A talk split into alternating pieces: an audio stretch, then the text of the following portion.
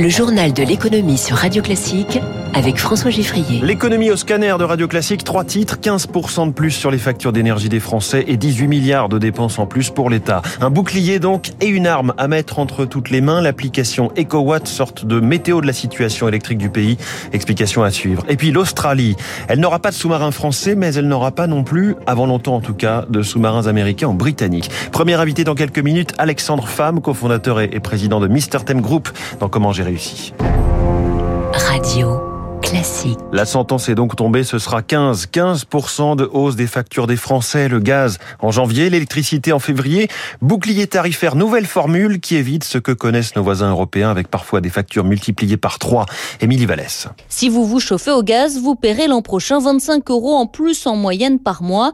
Ce n'est pas rien, mais sans le bouclier tarifaire, ce serait monté à 200 euros, précise la première ministre. Et pour ceux qui se chauffent à l'électricité, ce sera 20 euros de plus sur la facture mensuelle. Cela aurait été 180 sans l'amortisseur de l'État. Car avec la crise énergétique, les cours du gaz et de l'électricité flambent sur les marchés et les factures s'envolent partout en Europe. En Allemagne ou en Belgique, par exemple, les tarifs du gaz ont été multipliés par 3. Alors on est loin de ces niveaux en France, mais cette hausse de 15% ne sera pas indolore, notamment pour les ménages les plus modestes, surtout quand tous les autres prix augmentent aussi. Pour compenser, le gouvernement va donc mettre en place un chèque énergie exceptionnel de 100 à 200 euros pour 12 millions de foyers, soit 4 ménages sur 10. Il sera versé d'ici la fin de l'année. Le coût de ce bouclier pour l'État, 16 milliards d'euros en net, 45 milliards en brut. C'est donc un partage du fardeau entre les finances publiques et les finances des consommateurs. Alors cette hausse va-t-elle changer le comportement des Français, les pousser à faire des économies, limiter leur consommation d'énergie cet hiver?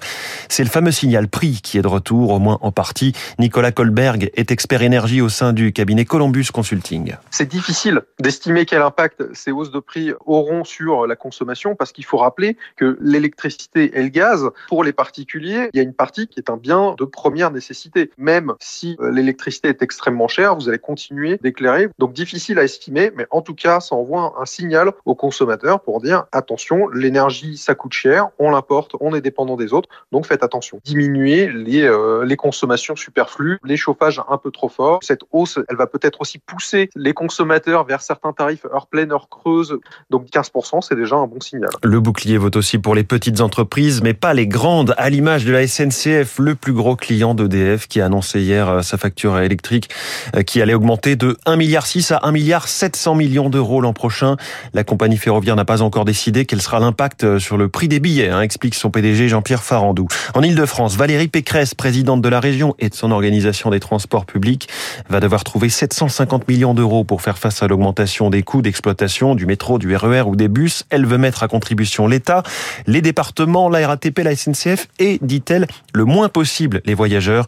Elle refuse un passe Navigo à 100 euros. Aujourd'hui, c'est 75 euros hein, pour un mois d'abonnement. Un mot au sujet de la RATP qui tente le tout pour le tout pour trouver des chauffeurs de bus. Elle va baisser l'âge d'accès à la profession de 21 ans aujourd'hui à 18 ans. Ce sera le cas d'ici la fin de l'année. Vous aurez donc peut-être bientôt un chauffeur à peine majeur à l'avant de votre bus.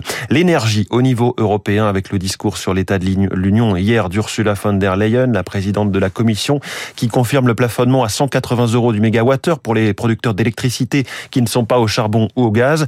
Plafonnement plus une taxe sur les pétroliers qui devrait rapporter au total 140 milliards d'euros selon les calculs de la Commission. Alors l'autre grande question du moment, va-t-on passer l'hiver? À cette question, RTE a répondu hier positivement. Le réseau de transport d'électricité prévoit un risque de tension accru mais maîtrisable si on applique les mesures de sobriété. En dernier recours, il y aurait des coupures ciblées, hypothèse la plus improbable selon RTE, le gestionnaire qui appelle les Français à adapter leur consommation et à utiliser EcoWatt, qui est un système d'alerte. Eric Kioch. EcoWatt, c'est la météo de l'électricité. Une fois abonné, on est prévenu par mail ou par SMS de l'état du réseau sur les trois prochains jours, comme l'explique Jean-Paul Roubin, directeur de l'exploitation chez RTE. C'est un mécanisme qui cherche à informer les Français de la situation sur le système électrique. Est-ce que le système fonctionne normalement? Est-ce que le système est dans une tension relative ou est-ce que le système est extrêmement tendu? Les alertes se déclinent en trois couleurs. Vert, tout va bien. Orange, des tensions ça et là. Rouge, le réseau est en surchauffe. Des coupures ciblées sont inévitables inévitable. Les Français sont appelés à adopter des éco-gestes. Réduire son chauffage. J'éteins les pièces qui sont inoccupées. Troisième geste, c'est éviter de faire une cuisson longue dans mon four. En faisant ça, je vais aussi aider le système électrique. EcoWatt s'adresse aussi aux entreprises. Pour l'heure, seule une dizaine ont signé une charte les engageant à baisser leur consommation en cas d'alerte rouge. D'autres devraient suivre. Un engagement responsable, affirme Xavier Piechazic, président de RTE. Les entreprises avec lesquelles on signe des partenariats n'envisagent pas de réduire leur chiffre d'affaires. Elles envisagent d'être raisonnables, solidaires et de faire attention. Plus les alertes seront suivies et plus le spectre des coupures s'éloignera. Alors chaque alerte rouge sera également communiquée à la télé, à la radio, mais aussi sur les réseaux sociaux cet hiver. Éric Cuoche, Air France annule 55% de ses cours et moyens courriers demain avec la grève des contrôleurs aériens. Air France qui par ailleurs va accorder une hausse de salaire de 5% à tous ses employés assortie d'une prime de 1000 euros en réponse à l'inflation. Aux États-Unis, menace de grève chez Amtrak, l'équivalent américain de la SNCF, ça fait déjà trembler tout le système de transport. L'exécutif américain, notamment Joe Biden, tente d'éviter un, un, grand mouvement des cheminots du, du, fret. Le président américain qui était hier au salon de Détroit, le grand rendez-vous de l'automobile américaine, et à un mois et demi des élections de mi-mandat, eh bien cela avait tout l'air d'un meeting de campagne. I'm pleased to announce we're approving funding for the first 35 states, including Michigan, to build their own electric charging infrastructure throughout their state. Joe Biden qui annonce 7 milliards et demi de dollars pour 500 000 bornes de recharge de voitures électriques, sous les applaudissements, vous l'entendez, notamment du syndicat des ouvriers de l'automobile, que le président américain a cité dans ce discours et remercié pour sa précédente campagne, la présidentielle il y a deux ans.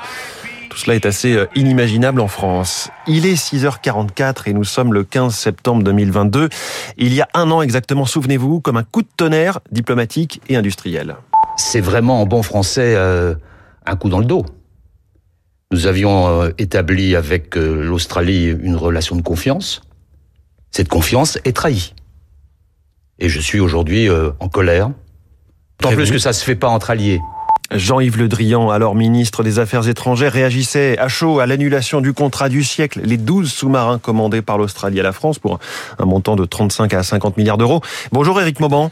Bonjour François, bonjour à tous. L'Australie avait finalement préféré une alliance militaire et industrielle avec les États-Unis et le Royaume-Uni, sauf qu'aujourd'hui, eh bien, elle se demande bien quand elle recevra ces sous-marins.